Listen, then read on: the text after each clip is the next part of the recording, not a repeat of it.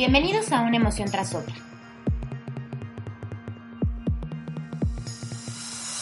Yo soy Lorena y este es tu espacio. Quiero que lo sientas. Quiero que al escucharme encuentres esas respuestas que buscas, pero sobre todo, que te hagas esas preguntas que has estado postergando. ¿Conoces tus emociones? ¿Vives lo que sientes? ¿Dejas fluir lo que no te hace bien? Si la respuesta a alguna de estas preguntas ha sido no, quédate. Enfrentemos juntos ese mundo lleno de emociones, más ligero, más libre y más feliz.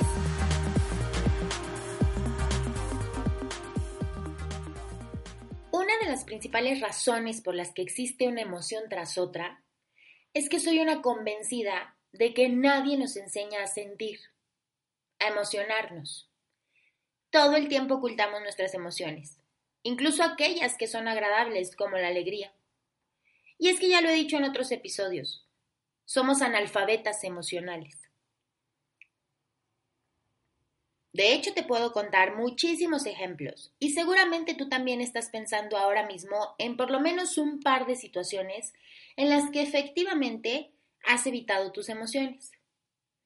Y como también seguramente me has escuchado decir, las emociones, al ocultarlas, inhibirlas o negarlas, buscan por dónde salir, a como de lugar. Imagina que construyes un muro de ladrillos en donde normalmente fluía un cauce de río. Pero como han pasado un par de años en los que no llueve, ese cauce se ha secado y decides pues construir un muro. En las primeras lluvias, nuevamente el río lleva agua y verás como poco a poco esta buscará la manera de salir por entre el muro, si es que la corriente no es muy fuerte, porque de ser así, romperá con todo lo que esté a su paso. Lo mismo pasa con las emociones. Si las escondemos, si las negamos, si las inhibimos, tarde o temprano buscarán por dónde o cómo salir. Y te lo aseguro, no será de la manera más saludable. Hoy quiero hablarte de una de las emociones que menos nos gusta sentir o mostrar, la ira, y que comúnmente se expresa a través del enojo. Nos sentimos agresivos, los demás nos ven feo, nos critican o incluso nos hace parecer que perdemos el control de las situaciones que estamos viviendo. Por lo que nos vamos acostumbrando a no expresar molestias o incomodidades por no parecer que estamos enojados. Imagina que en tu cuerpo guardas unas pequeñas bolsitas de algodón, de esas que quedan como costalitos. En cada una de ellas vas guardando las emociones que no quieres expresar. Imagina un costalito marcado con alegría, uno con tristeza, uno con enojo, uno con impotencia, frustración, angustia, etc. Bueno, piensa entonces en el costalito que dice enojo y repasa uno de tus días más comunes. Te levantas por la mañana, cuando calientas el café te quemas con la taza, pero no te enojas, porque tus hijos están ahí observándote. Luego sales, y en el camino a dejarlos a la escuela se te cruzan no uno ni dos, tres vehículos sin importarles que tú vas en tu carril. Así que nuevamente sientes molestia, pero tampoco te enojas porque van tus hijos contigo. Al llegar a la escuela, la maestra de tu hijo el menor te comenta que un día antes hubo una situación extraordinaria con él y que por eso lo van a suspender tres días. ¿Te parece injusto? Sientes coraje, pero no lo expresas porque ya es demasiado tarde para que llegues a trabajar y no tienes tiempo de discutirlo con la maestra.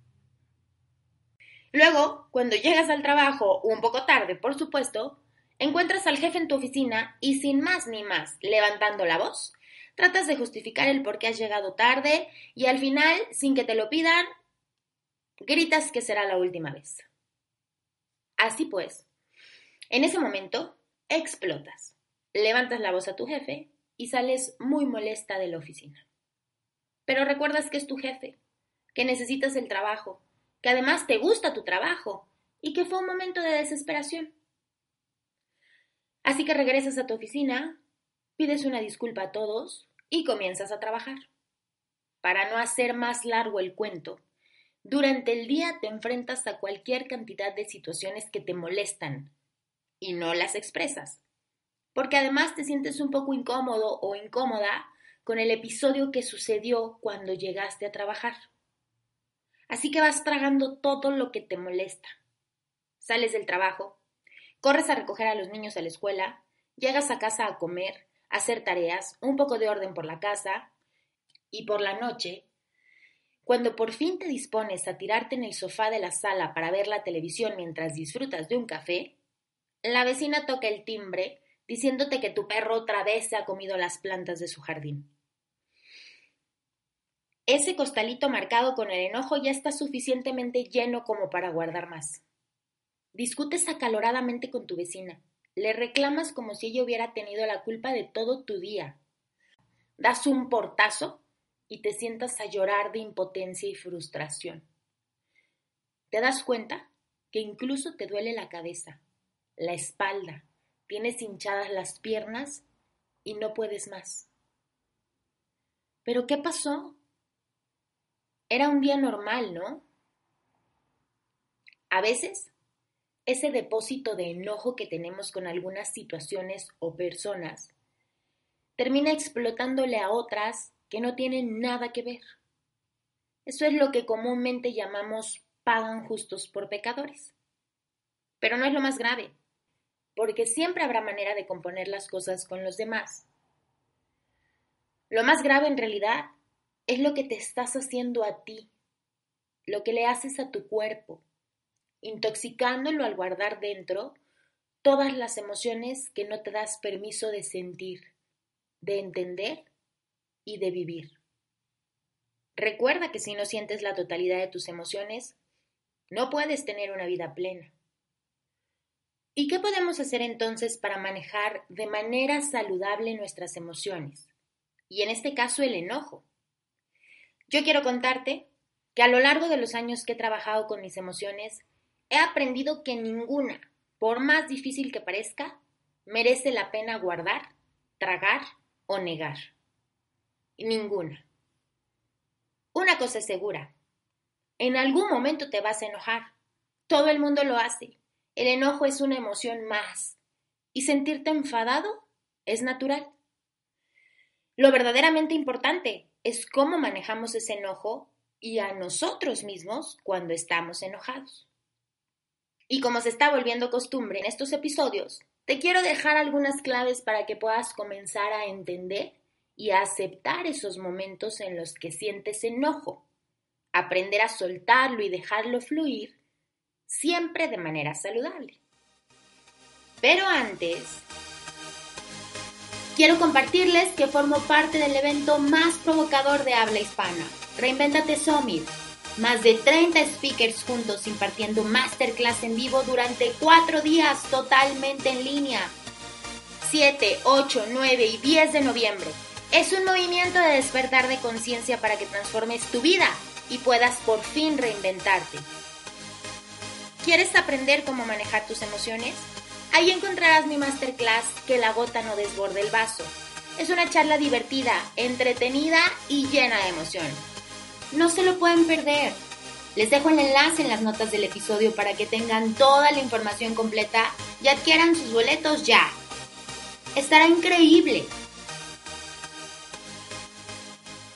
Y regresando al episodio de hoy, aquí están cinco claves para comenzar a manejar el enojo de manera saludable.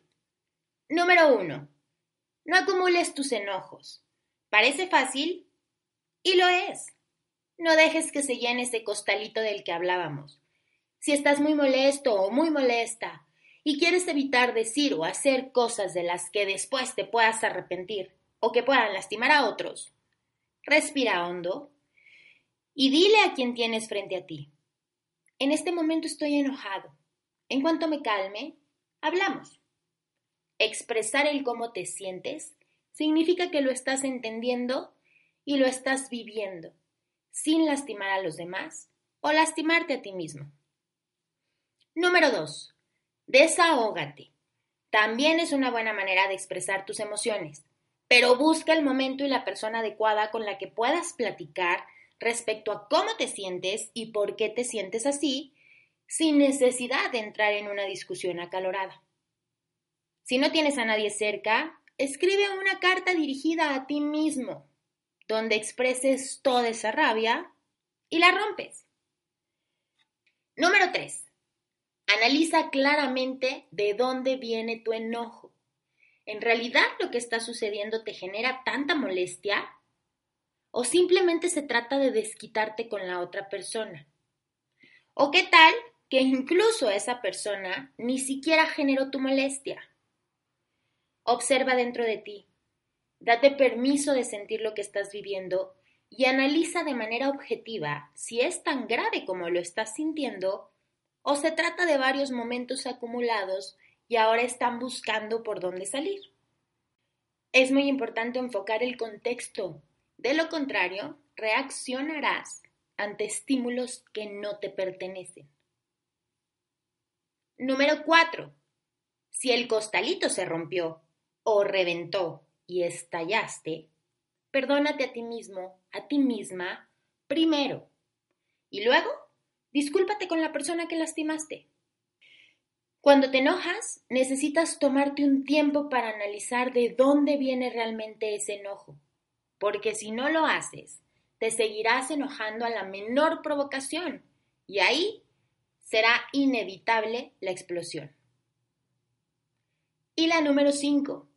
La próxima vez que te enojes, pregúntate a ti mismo, ¿qué obtengo a través de mi enojo? Comúnmente repetimos ciertos comportamientos porque obtenemos algo de ellos, aunque muchas veces lo hacemos de manera inconsciente.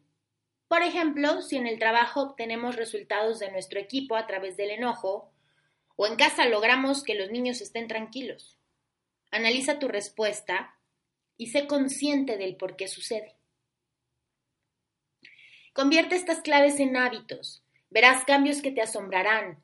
Lograrás soltar tu enojo, tener lo que necesitas y transformar relaciones. Hacer un cambio lleva tiempo, esfuerzo y paciencia. No sucederá de un momento a otro. Entender tus emociones implica desarrollar nuevas habilidades y nuevas respuestas. Recuerda que solo tú eres responsable de tus emociones. Elige expresar tu enojo de manera saludable verás que sí, que se puede vivir un mundo lleno de emociones, más ligero, más libre y más feliz. Si te gustó este episodio, sígueme en redes sociales como una emoción tras otra. Únete a la comunidad en Facebook, suscríbete a mi página para que no te pierdas nada y compártelo para seguir liberando emociones.